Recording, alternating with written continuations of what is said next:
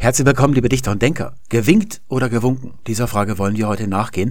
Ich bin mal wieder angestiftet worden, diesmal von Typen, die ich gar nicht kenne. Die haben aber recht schön referiert, was sie so an anderer Stelle schon gefunden hatten. Zuerst mal Bastian Sick, der erlaubt nur gewinkt, aber nicht gewunken. Und zwar deshalb, weil seine Mama immer gewinkt gesagt hat. Das ist also für ihn das Gewöhnliche. Und er zählt zu dieser Art Mensch, die glaubt, dass das Gewöhnliche das Richtige ist.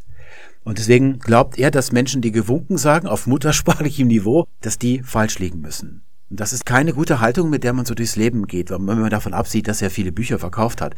Die führt nämlich zum Beispiel dazu, dass man im Fernsehen auftritt und stottert. Die andere Quelle, die zitiert worden ist, war natürlich Duden. Und bei Duden könnt ihr euch denken, der lässt natürlich wieder alles zu. Das ist eigentlich ein Buch, das man nicht braucht. Man kann sich das erdenken, was Duden zu einer Sache sagen würde. Vor allen Dingen, was soll denn das für eine Sprachwirklichkeit sein? Es würde doch bedeuten, dass ich als einzelner Sprecher beide Formen im Kopf habe und ein Zufallsgenerator, den ich eingebaut habe, der würde von Fall zu Fall entscheiden, welche Form ich verwende, sodass also in jeder Instanz, in jeder Situation eine 50-50 Chance besteht, zu welcher Form ich greife. Die Wirklichkeit sieht aber so aus, dass ihr eine dieser beiden Formen mit der Muttermilch aufgesogen habt und mit der werdet ihr auch am Ende in den Sarg steigen. Wenn nicht dazwischen irgendwas vorfällt, wie zum Beispiel ihr zieht von A nach B in ein Gebiet, wo man nur die andere Form sagt, oder ihr seid im Dialekt aufgewachsen, lest aber sehr viel Literatur. Stellen wir uns vor, wir haben eine Studentin, die kommt aus Niederbayern und die zieht dann nach Berlin, um neue deutsche Literatur zu studieren. Sie liest wahnsinnig viel und redet dann auch mit Menschen, die nicht Niederbayerisch sprechen. Und dann kann es sein, dass sie zwei Sprachen ausbildet. Einmal das Niederbayerische, allerdings das vor einem Jahr zum Beispiel, wenn sie dann nach dem ersten zwei Semestern nach Hause fährt zur Weihnachtsfeier, da würden dann die Leute doof gucken, wenn die dann plötzlich wieder Niederbayerisch spricht, weil das Niederbayerische dort im Kontinuum, das ist schon ein Jahr weiter in der Entwicklung. Und dann heißt dann zum Beispiel, so geschert haben wir niederhergeredet. Und sie kann dann eben auch noch diese Standardsprache und das, was man so in Berlin spricht. Da kann es sein, dass sie zwei Formen hat, zwischen denen sie schwankt. Das sind aber Sonderfälle. Normalerweise, wenn man an Ort und Stelle bleibt, in der Scholle verwurzelt ist, dann hat man also eine dieser beiden Formen, die man gebraucht. Also sind zwingend beide Formen richtig. Nur halt für den einen die eine ausschließlich und für den anderen die andere ausschließlich. Und jetzt stellt euch mal eine räumliche Verteilung vor, die so aussieht, dass überall im deutschen Sprachgebiet einhellig gewinkt gesagt wird und nur in einem kleinen verträumten Tälchen in der Nordeifel oder eben in Niederbayern, da sagt man gewunken. Und jetzt kommt Duden an mit seiner Auflage, die immerhin größer ist als die Einwohnerzahl dieses Tälchens. Und da steht jetzt drin gewinkt, gewunken. Was passiert natürlich? Der Brexit-Effekt gewunken steigt in seiner Frequenz und erreicht eine Höhe, die deutlich über der Einwohnerzahl dieses Tälchen liegt. Da haben also Leute das neu für sich entdeckt durch den Duden. Ist ja eigentlich auch nicht schlimm, oder? Ich mache das zum Beispiel auch als Romanschriftsteller. Dann schreibe ich gewunken, denk mir das U, das ist aber schöner, weil es so wegen ähnlich wie verwunschen statt verwünscht nehme ich das mal und die Leser sagen, oh, das klingt aber toll mit dem Gewunken, das mache ich jetzt auch immer und übernehmen das dann, dann habe ich auch Einfluss darauf. Nur, dass man ja von mir als Romanschriftsteller auch erwartet, dass ich die Sprache gestalte, dass ich meine eigene Sprache finde. Das darf ich. Das ist ein Qualitätsmerkmal. Während man bei Duden als einziges Qualitätsmerkmal, glaube ich, dass man für sich in Anspruch nimmt, ist, dass man Sprache einfach nur beschreibt, neutral. Statt, wie man es früher gemacht hat, Vorschriften den Leuten zu machen wobei man stillschweigend hinnimmt, dass alle Käufer des Dudens den Duden kaufen, weil sie sich von ihm Vorschriften machen lassen wollen. Wenn man ruhig schlafen kann, trotzdem noch ist es ja okay, aber irgendwie ist es schon ein bisschen komisch dass man das stillschweigend so hinnimmt. Und man muss das den Leuten, die sich den Duden kaufen, schon vielleicht sagen, das Milieu, aus dem die Redakteure stammen, also wie man so sagt in diesen Kreisen, Eliten im Plural, so ein Zombie-Wort. Man, ja, ich will nicht sagen, spuckt hinab auf die Leute, denen man die Bücher verkauft, aber man belächelt sie in ihrer Einfältigkeit. Dass die denken, dass sie sich Vorschriften von dem Buch machen lassen. Aber genau das ist ja der einzige Grund, warum Menschen Duden kaufen. Sonst würden die schon längst den Weg des Zeitlichen gegangen sein. Es ist allerdings, wenn man davon absieht, dass es für die Methode, die selbsterklärte, eine Bankrotterklärung ist, eigentlich nicht schlimm, solange es hier sich um normales Deutsch handelt das irgendwo in Deutschland und Österreich und der Schweiz existiert. Wenn es also Menschen gibt, die muttersprachlich gewunken sagen, dann ist es Deutsch. Und wenn es sich dann in andere Gefilde ausbreitet, ist das nicht schlimm. Das ist nämlich eine alte Tradition im Deutschen. Wie zum Beispiel, wenn es heißt, er wusch sich. Dieses sich, das hat es früher mal nicht gegeben. Früher sagte man so im Mittelhochdeutschen, er wusch ihn. Und dieser ihn ist derselbe wie der er im Subjekt. Nur im Rheinland hat man das gemacht. Da sagt man ja oft so komische Sachen, wie zum Beispiel, tu mich mal noch ein Bütterkin oder sowas. So reden die da. Und dieser Gebrauch mit dem Sich, der hat sich ins ganze deutsche Sprachgebiet ausgebreitet und ist heute Standarddeutsch. Das ist also häufig so, dass so eine kleine Gegend alle anderen befruchtet. Gut, das also dazu. Vom stilistischen her gesehen oder von der Sprachrichtigkeit ist beides richtig.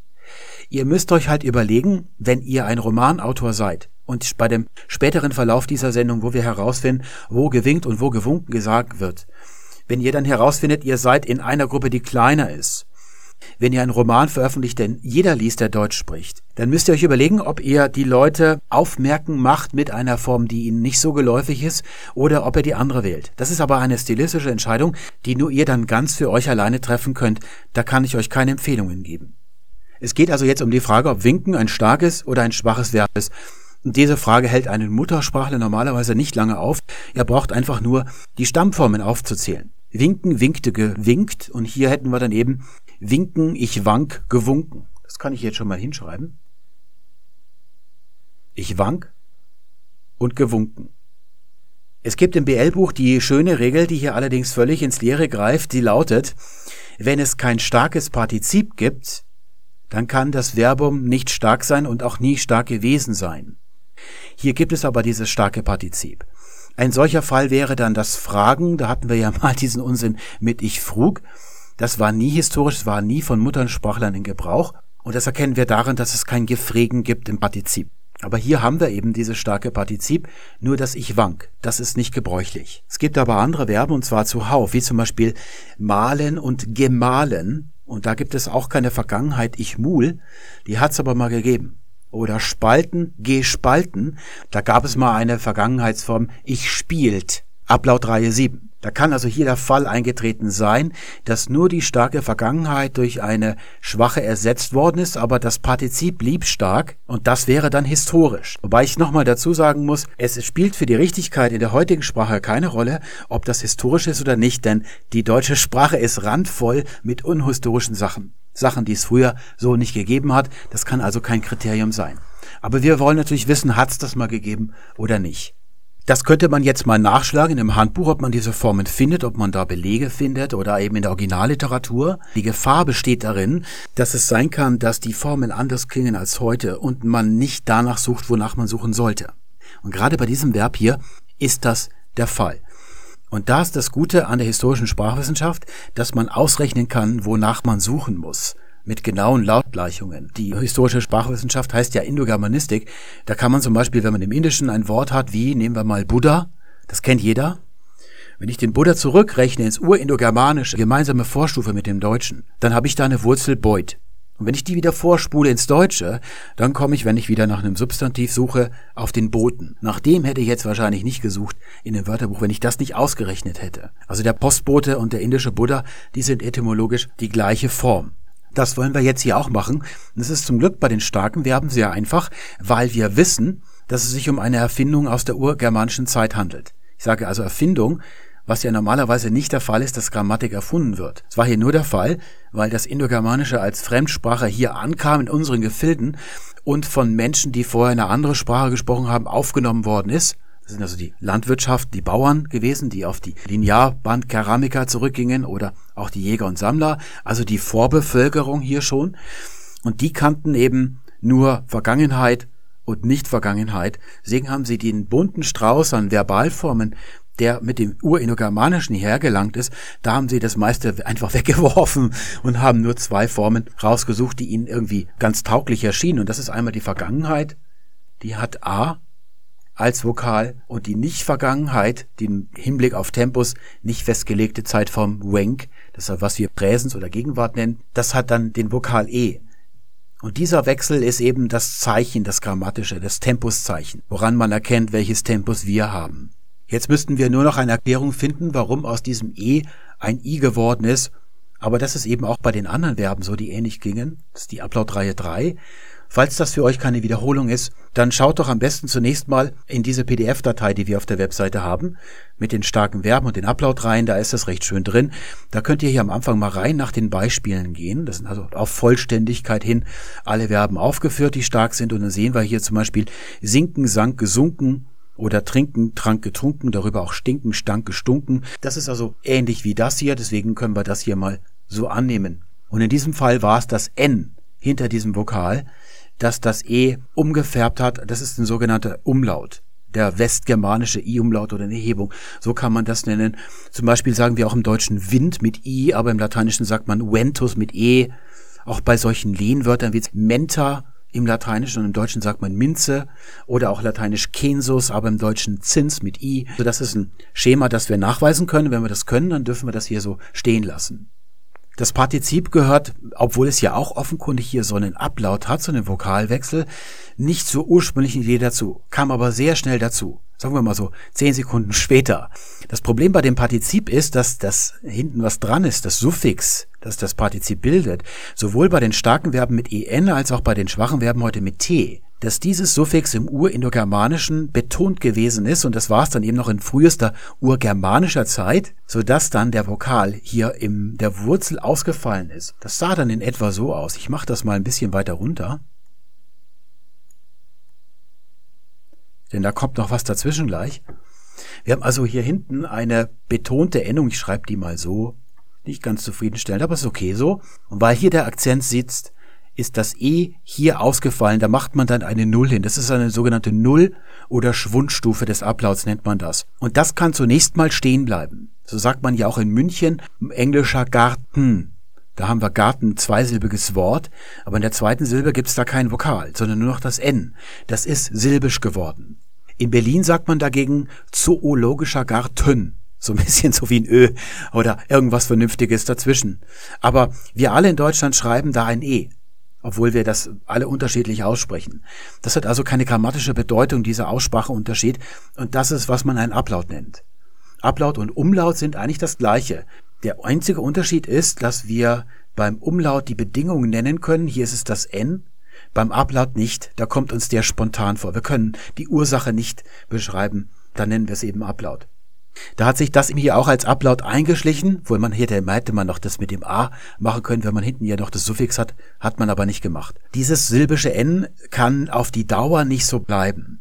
Da wird also immer dann wieder ein neuer Vokal aus dem Nichts eingefügt und der lautet im Germanischen immer U.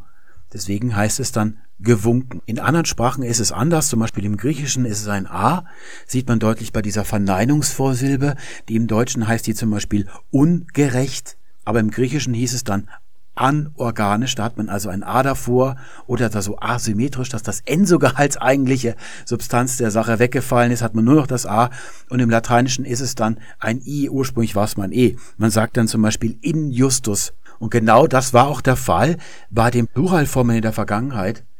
Das könnt ihr, wenn ihr nicht Medievist seid, eigentlich vergessen. Da hatten wir auch im Plural eine Endung, die betont ist, wäre also jetzt die Wir-Form. Da würden wir im Mittelalter dann eben noch sagen, wir wunken. Das ist erst im Neuhochdeutschen aufgegeben worden. Es gibt aber Spuren davon noch in der heutigen Sprache. Beim Konjunktiv 2 sieht man das dann beim Umlaut. Also zum Beispiel, ich warb, aber ich würbe. Sagt man nicht, ich werbe mit Ä. Damit haben wir jetzt ausgerechnet, welche Formen wir zu erwarten haben, wenn ein starkes Verb existiert. Nach denen können wir jetzt suchen in Primärtexten.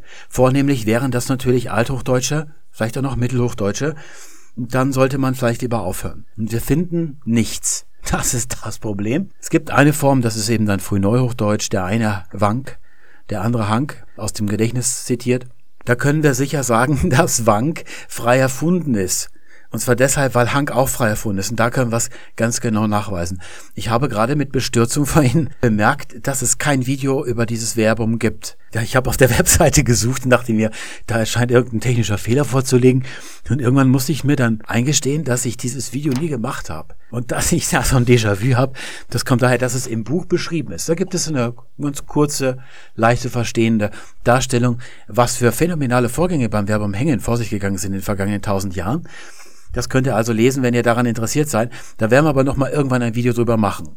Also das können wir hier schon mal ausschließen als frei erdichteter Unsinn und es ist sowieso ein Einzelfall. Hapax legomenon, das zählt nicht in der Sprachwissenschaft als Beleg. Was es gibt, ist Winken, einmal bei Ortfried, aber in der Grundform und das ist, werden wir später sehen, nicht eindeutig. So halt jedenfalls die Beleglage, wenn man so auf etwas zeitlich vernünftige Art und Weise nach Belegen sucht. Und normalerweise findet man auf diese Weise schon immer ganz viel und kann erschöpfend eine Sache beantworten. Und hier ist das nicht der Fall. Da müsste man sich also auf die Suche machen in nicht digitalisierten Texten. Die Wahrscheinlichkeit ist ziemlich hoch, dass man dann am Ende nichts findet und bei dem gleichen Befund bleibt. Da wird jetzt Bastian Sick sagen, und ich, naja, habe ich ja gleich gesagt, deswegen habe ich das so hingeschrieben. Wohlweislich, wie ich drauf bin, habe ich gesagt, dass es gewinkt heißen muss, denn es ist ein schwaches Verb seit jeher gewesen. Das Problem ist, es gibt auch keine Belege für das schwache Verb. es gibt überhaupt keine Belege, bis auf das Winken in der Grundform. Und dann noch etwas anderes. Und da ist es, das ist der Grund, warum wir diese Sachen vorher ausrechnen müssen. Etwas, worauf wir nicht kommen würden. Da müssen wir uns jetzt nochmal die schwachen Verben anschauen.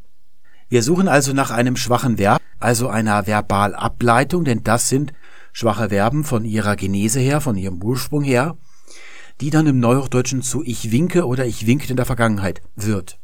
Das machen wir auch kursorisch, denn wir haben das schon mehrmals behandelt. Es gibt ein detailreiches Video über den Unterschied zwischen starken und schwachen Verben.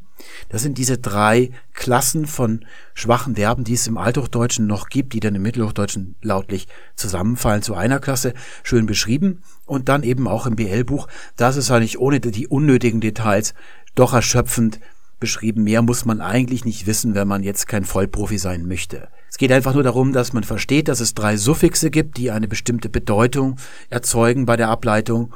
Daraus sind die schwachen Verben, wie wir sie heute im Deutschen noch haben, entstanden. Da fangen wir mal mit der dritten Klasse an. Das ist dieses Suffix e, ein langes e, ich habe, also ich habe. Da sehen wir hinten ist noch ein m dran. Das ist das gleiche m wie das n von ich bin. Oder im Englischen I am, da ist das noch ein M. Oder im Lateinischen sum. Das ist die athematische Endung für die erste Person, die ist ganz alt. Oder im Griechischen titemi, da ist es auch drin, ich setze, stelle, lege. Wenn diese Bildung dann alt ist, im Falle von Winken, dann müssten wir eine Form erwarten, die so aussieht. Ich wunkem. Denn äh, hier ist auch in der indogermanischen Zeit dieses Suffix betont. Das heißt, hier vorne haben wir eine Schwundstufe und deswegen würden wir da auch ein Ur halten. Es kann aber sein, dass das auch noch später gemacht worden ist, von dem Substantiv abgeleitet worden ist. Dann wäre dann sowas wie E oder vielleicht auch I zu erwarten. Das kommen wir gleich nochmal darauf zu sprechen. Das wäre also die dritte Reihe. Ich mache da mal so eine Zahl davor. Dann hätten wir die zweite Reihe. Da haben wir so Wörter wie Salbo im Althochdeutschen, die Salbe. Und von solchen Substantiven sind diese Verben abgeleitet. Das wäre dann also Salbom, ich Salbom ich salbe, ich wende die Salbe an. Ich mache die Salbe nicht, sondern ich wende die Salbe an. Auch wieder das athematische M als erste Person und dann als Suffix hier dieses O. Wenn wir hier ein Winken finden, dann muss es sich um eine Ableitung von einem Wink-Substantiv handeln. Und dieses Substantiv, das gibt es. Es gibt der Wink im Althochdeutschen, deswegen ist es klein geschrieben. Und es gibt auch noch der Wank. Dieser Wank ist so zu verstehen wie auch noch der Wankelmut oder das Schwanken. Es gibt eine Phrase im Althochdeutschen, die heißt Ana Wank, also ohne Wank. Und das bedeutet sicherlich, gewiss. So eine typische Adverbialphrase, die man verwendet. Und der Wink, der bedeutet in etwa noch, was er auch heute noch bedeutet, dass man eben winkt oder dass man bewegt. Den gibt's eben auch im Englischen. Da haben wir also auch von diesem Verbum hier. Na, wo mache ich das denn hin? Wir machen es mal hier so hin. I wink im Englischen heute. Und das ist aber nicht, dass man mit der Hand winkt, wie es bei uns üblich ist, sondern mit den Lidern. Also man blinzelt. Wenn man zum Beispiel jemand so ein Zeichen gibt oder so, ja, oder so sexuelle Anspielungen oder so. Gegenüber einer Frau früher haben das Männer gemacht, dass die dann so gezwinkert haben. Und äh, das kommt von dem altenglischen Verbum winkian und das ist dieses hier. Das sieht nicht so aus, weil hier das O rausgeflogen ist, aber es ist genau eben diese zweite Reihe. Da gehört es mit dazu. Und das gibt es also die ganze Zeit über. Im Mittelenglischen zum Beispiel, da gibt es so eine Wendung, sleep my wink, also schlafen einen Wink, für einen Wink schlafen. Das bedeutet, dass man mal kurz die Augen zumacht, wo man heute im Englischen nap sagt. Haben wir also dieses hier. Und da wurde dann diese Form im Althochdeutschen so aussehen, ich winkom, oder eben, wenn wir es beim Wanken haben, ich wankom. Und diese Form hier, die haben wir heute noch, nämlich ich wanke. Die kommt daher. Da ist also die Wahrscheinlichkeit hoch, dass wir hier von dem althochdeutschen Wink, der belegt ist, dass wir Winkom abgeleitet haben. Aber auch hier, was wieder, wieder ein glorioser Sieg für Bastian Sick aussieht, haben wir das Problem, dass uns Belege fehlen. Wir finden zwar so in mittelhochdeutscher Zeit, und da muss man aufpassen, wenn man so in Wörterbüchern nachschaut, da findet man dann alle möglichen starken und schwachen Verben, die in Wirklichkeit gar nicht existieren, die einfach mal so postuliert werden. Darauf darf man sich als Sprachwissenschaftler nicht verlassen. Und eigentlich ist auch das hier eben nicht belegt. Wir können nicht klar sagen, dass dieses heutige Verb von einem Verbum der zweiten Klasse herrührt. Und da drängt sich jetzt schon ein bisschen der Eindruck auf, dass es dieses Verb vielleicht früher gar nicht gegeben hat. Wenn wir da keine Belege finden, in dieser Lautung zumindest, könnte es sein, dass dann die wenigen Beispiele wie das von Ottfried Winken, dass das eine Spontanbildung von Wink ist, die dann wieder außer Gebrauch geraten ist, die nur einmal verwendet worden ist. Ja, das könnte tatsächlich sein. Das ist das Problem. Wir haben da eine Unschärfe, von der wir nicht genau wissen, ob die in der Beleglage, in der Wirklichkeit drin steckt und die werden wir am Ende auch nicht klären können. Das ist der Grund, warum die detaillierteren Handbücher, die detaillierteren Wörterbücher, also die ganzen kritischen Abhandlungen, Beschreibungen des Deutschen, außerordentlich wenig zu sagen haben über dieses Verbum, weil man früh in eine Doppeldeutigkeit dann eben gelangt, in frühen Phasen des Deutschen, die man dann nicht mehr klären kann. Aber im Moment sind wir ja noch nicht fertig. Wir haben ja noch die erste Klasse der schwachen Verben hier zu bearbeiten und die macht alles nur noch schlimmer. Da mache ich mal schon mal die Eins hin. Wir wissen, diese erste Klasse ist das sogenannte Kausativum. Wir nennen das hier generell so. Es kann sein, dass in der historischen Sprachwissenschaft manchmal dann noch weiter unterteilt wird, so semantisch. Nicht alle Verben sind Kausative, manche sind auch Fientive oder Faktitive oder Iterative. Das machen wir nicht, denn wir haben ein Suffix und in der Sprachwirklichkeit kann das nur ein selbe sein. Alles andere sind dann so Eindrücke, sag ich mal, des Verstandes. Und diese Form würde dann also im Urgermanischen so aussehen. Wir haben hinten das Suffix und wir haben vorne den Ablaut, der aus dem Urindogermanischen ererbt ist. Und jetzt passiert Folgendes im Germanischen und im Deutschen. Hier hinten haben wir ein I und ein J und das schreit nach einem sogenannten Umlaut. Und da wird dann aus dem A ein E, sodass wir im Althochdeutschen eine Form erwarten müssen, die so aussieht, ich wenku. Das wären dann die Gegenwartsformen wenn ihr das BL-Buch gelesen habt oder mit den Videos auf Zack seid, dann könnt ihr jetzt mal sagen, welche Vergangenheitsform wir erwarten können für diese erste Klasse. Die würde lauten Ich wankta. Mit dem sogenannten Rückumlaut, so hat Jakob Grimm das genannt. Da sieht es also so aus, als wenn dieses E hier wieder zurück umgelautet wird. So haben wir eben auch brennen brannte, senden sandte heute noch. Das sind die wenigen Überbleibsel aus dieser Gruppe hier. Aber ursprünglich war das eigentlich bei all diesen Verben hier, die da reingehören, war das so. Da sagte man eben auch küssen im Infinitiv, aber in der Vergangenheit dann ich kuste. Mit U statt Ü und dann eben auch mit einfachem S statt mit Doppel-S, denn das Doppel-S ist aus dem S mit dem J hier entstanden. Und in Wirklichkeit wird da der Umlaut nicht rückgängig gemacht, sondern es war so, dass hier die Grundlage, der Auslöser für den Umlaut in der Vergangenheitform, weil da ja noch das T-Suffix mit drin ist, früher geschwunden ist, ehe dieser Umlaut historisch sich überhaupt erst ergeben hatte, sodass das nie umgelautet war und die Gegenwart schon. Wenn man solche Entgleisungen findet, wie das, was wir gerade gesehen haben aus der frühen neuhochdeutschen Zeit, der eine wank, der andere hank, dann setzt das immer voraus, dass es in dieser Zeit, das frühe Neuhochdeutsche, solche Formen hier noch gibt. Ich wank da. Und zugleich gibt es jetzt eben auch schon die ausgeglichene Form ich wenkte. Das wäre dann Spätmittelhochdeutsch, Frühneuhochdeutsch, vor allem dann eher die nördliche Hälfte des Hochdeutschen, das Mitteldeutsche. Während im Süden, also Alemannisch und Bayerisch, da ist dann eben noch der Rückumlaut erhalten.